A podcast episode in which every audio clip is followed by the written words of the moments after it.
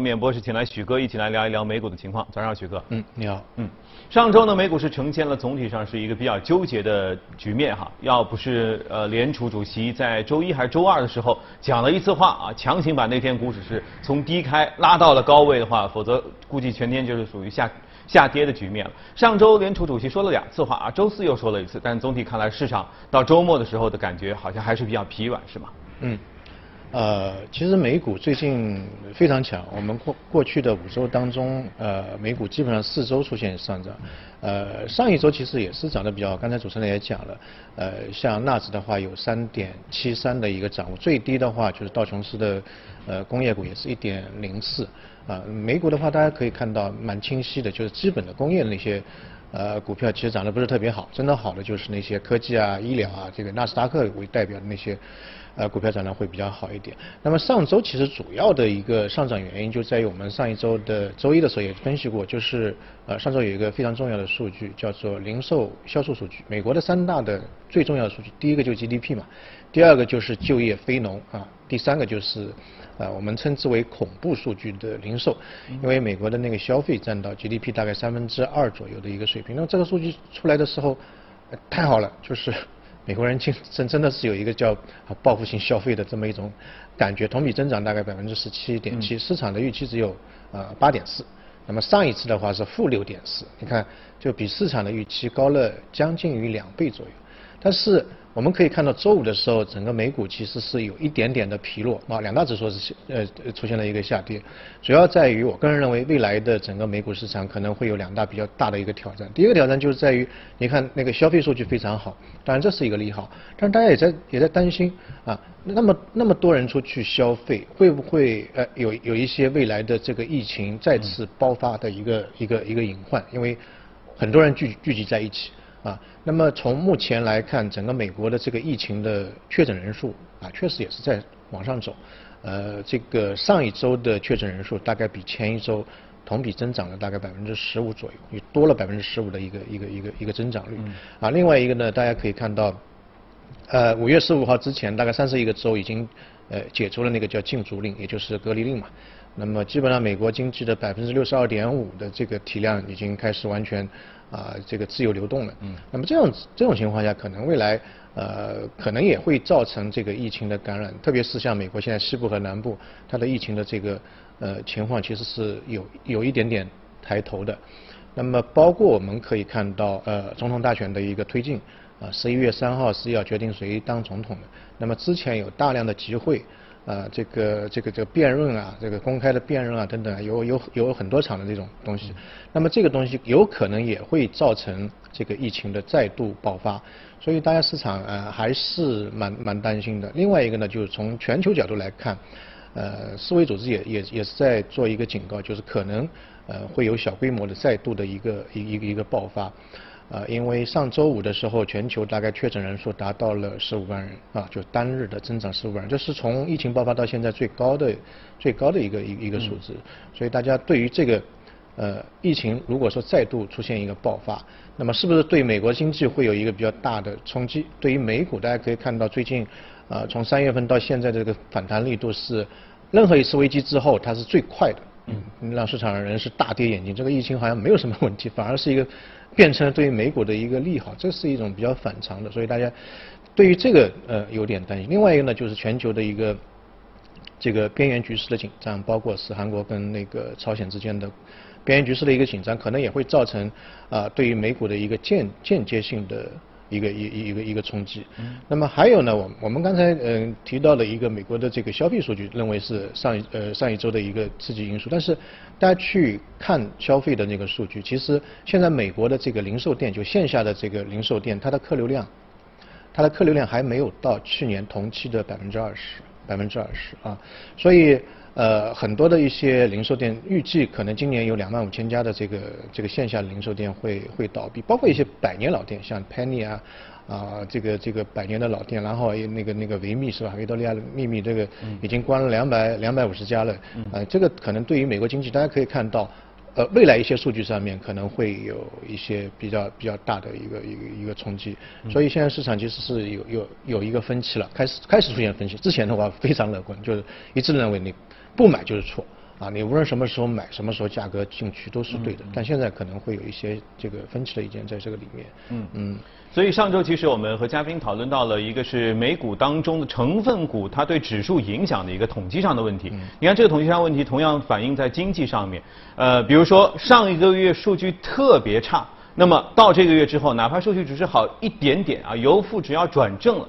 但是和上个月进行同比的话，你就啪一下子这个好像就是一切都恢复了，一切都挺好。但实际上就像刚才许哥说的，可能零售销售还不及正常时期的百分之二十，但是比上个月相比，上个月几乎还关着呢嘛。那好，一下子就已经好了很多。但是这真的就是好吗？这是一个疑问。另外一方面就是美股那么多的散户啊，现在都说美股美国的散户现在很高兴嘛，就买什么都都都是。股神，那问题是散户都觉得市场能涨的时候，通常是不是就是意味着可能危机就要来了？嗯，对，我觉得其实现在呃整个市场就是这一轮的上涨，大家都建立在一种乐观的情绪之上，啊，它并不是一个基本面。呃的一个非常好的一个一一个现象，当然是有点好转，就跟主持人刚才讲的，就就跟你跟上个月比啊，当然是呃慢慢慢慢变好了。之前店全部关了，那现在开了百分之二十，当然是一个好的迹象。但你跟疫情之前比的话，其实美国经济受到这一次疫情的影响是比较大的。包括我们看到鲍威尔在上上周的时候也也讲了一句话，他说呃这个。疫情对于美国经济的影响，你不要认为是非常短期的，这是一个非常长期的一个一个影响，而且之间肯定会有比较大的一个一一个反复，这是一个比较大的一个问题。那么，呃，我个人认为，其实我我我之前也读了那个这个像像素资本的那个霍华德的一个备忘呃备备忘录吧，他上周写了一个，他说。整个市场其实是分三阶段演化，第一个阶段就是少数人意识到这个市场，哎，现现在是个机会；第二个阶段就是大部分人觉得，哎，现现在是个机会；到第三阶段就是所有人都觉得这这是一次机会。那么从这一轮就是三月二十三号开始见底，美股见底，三月二十四、二十五、二十六这三天大概反弹了百分之十七点六，这是在过去的八十年美股的历史上面绝无仅有的一次，就是市场一下子就是从三月二十三号开始就。往往往往往上拉了，然后呢，整个市场情绪呢，从呃少数人觉得哎这是一个机会，到变成所有人都觉得是个机会，就一下子从第一个阶段跳到了第第三个阶段，第二个阶段基本上很短的一个时间，这在整个市场的演变当中，这是一个比较奇怪的一奇怪的一个现象。所以他认为就是说，现在美国的经济确实基本面当中开始慢慢的呃呃慢慢的变好，但是目前的股价呢，就是有有一点点不太。不太合理，就是有一点涨得过快了，或者说是没有经过第二阶段的一个发育啊、酝酿啊、这个上升啊、盘整啊，一下子就拎到了一个非常高的位置。那么在这个高位当中，这个股价其实是有一丁点的泡沫的。所以市场，呃，当然我我个人觉得这个目前的价格是稍微有有有有有点风险，没有完全反映美国的这个呃基本面受到疫情的一个负面负面的影响，所以。呃，未来的一段时间当中，比如说我们要再去看美国市场或者做交易，我个人认为可能是应该慢慢往回撤，往往回撤，因为市场也逐渐在冷静下来。啊，美联储的这个呃大剂量的 QE 也好，那个刺激政策也好，它也有一个刹车的时间。啊，它有一个刹车时间。当大家意味大意识到未来的这个经济可能会受到疫情的影响，逐步的体现在数据上面的时候，可能会慢慢冷静下来。嗯。啊，然后呃，要么就是维持目前的高位不动，啊，要么就是慢慢把这个泡沫挤出去，然后见底之后，第二轮见底之后，再慢慢慢往上拉，这个是一个比较合理的一个。一个情况，所以在这种情况下，第一种就是我们可以在美股当中挑一些比较啊受到疫情的这个收益比较比较好的那些股票。另外一个在资产配置的时候呢，也做一些啊像我们看到像黄金啊那种那种配置。上个礼拜其实黄金也是开始慢慢慢慢慢慢往上走啊，目前其实也不是特别高，一千七百四十美金一盎司左右嘛，它历史高位是一千九百一十一美金。所以我个人认为，可能在短期之内，我们可以看到黄金会慢慢。啊，应该一千八应该没有没有太大问题。然后呃再上上去的话，可能会挑战它之前的这个历史高位。对，嗯。许哥的逻辑呢，总体上其实还比较的稳妥，其实也叫比较的保守哈。但是你看，另外一方面，还是有一些机构是愿意希望把这个股指再创一把新高的。比如说财政政策啊，因为你看货币政策上肯定美联储会相对来说会趋于保守，因为发言已经交代很清楚。但是财政政策上不是还有传说中的第二波或者叫下一波的刺激计划吗？又有几万亿，哗，这个钱要撒下去，这里面会不会再次把股指给强心剂给顶上去？这个这个是非常好的一个点，因为呃上周鲍威尔自己也讲，他说财政的药不能停，呃我我我我能做的就是这个不断的给你印点钞票，把这个市场慢慢托起来。另外一个你得你得做实事啊。那现在其实呃我们知道特朗普上台的时候是这个这个这个三张牌嘛，那个医疗呃税收，那么还有一个就是他没用啊就是那个基建。那么，呃，整个整个美国，其实我们之前也讲到一些基建股，整个美国的这个基建，包括高速公路也好，那个铁路也好，其实还是有一些比较陈旧的，包括它的那个输油管道。美国的这个页岩油其实非常量大，但是现在问题就在于它的整个输油管道是上个上个世纪五十年代建的，所以老化的非常厉害，它很多油是运不出来的。嗯。那如果把这个呃油管修好了，那那个油出来了，其实呃是一个比较比较对美国经济是一个比较大的一个好处。所以未来一段时间当中，我觉得在呃，作为美国经济来讲，它还是有一些这个实实在在的牌可以打的，包括这个呃那个货币的刺激，包括一个财政的刺激，后面呃会有，就是说它会可能有一定的股指的调整啊，比如说有啊，但是呢调整的幅度呢也不会非常大，不像第一次一样啪啪四次熔断，这个可能性已经不大了啊，然后到了一定的调整的范围之后，它可能又会慢慢的。呃，这个这个这个往上拉，因为今年大家知道是总统大选年，那么按照过去五十年的这个历史规律的话，总统大选年平均每一年的呃平均每一次总统大选年的这个标普五百的升幅是百分之八点三左右，百分之八点三左右，所以呃还是有一丁点的可以去看多美股的一个一个一个心态吧。嗯嗯，反正拭目以待啊，这个变量还是比较多的。好，这个宏观方面我们先聊到这儿，接着来看一下今天关注到的美股是什么，看一下美股放大镜。啊，我们要说到这个，其实都非常熟悉了，快递物流业的联合包裹服务公司，著名的 UPS。嗯，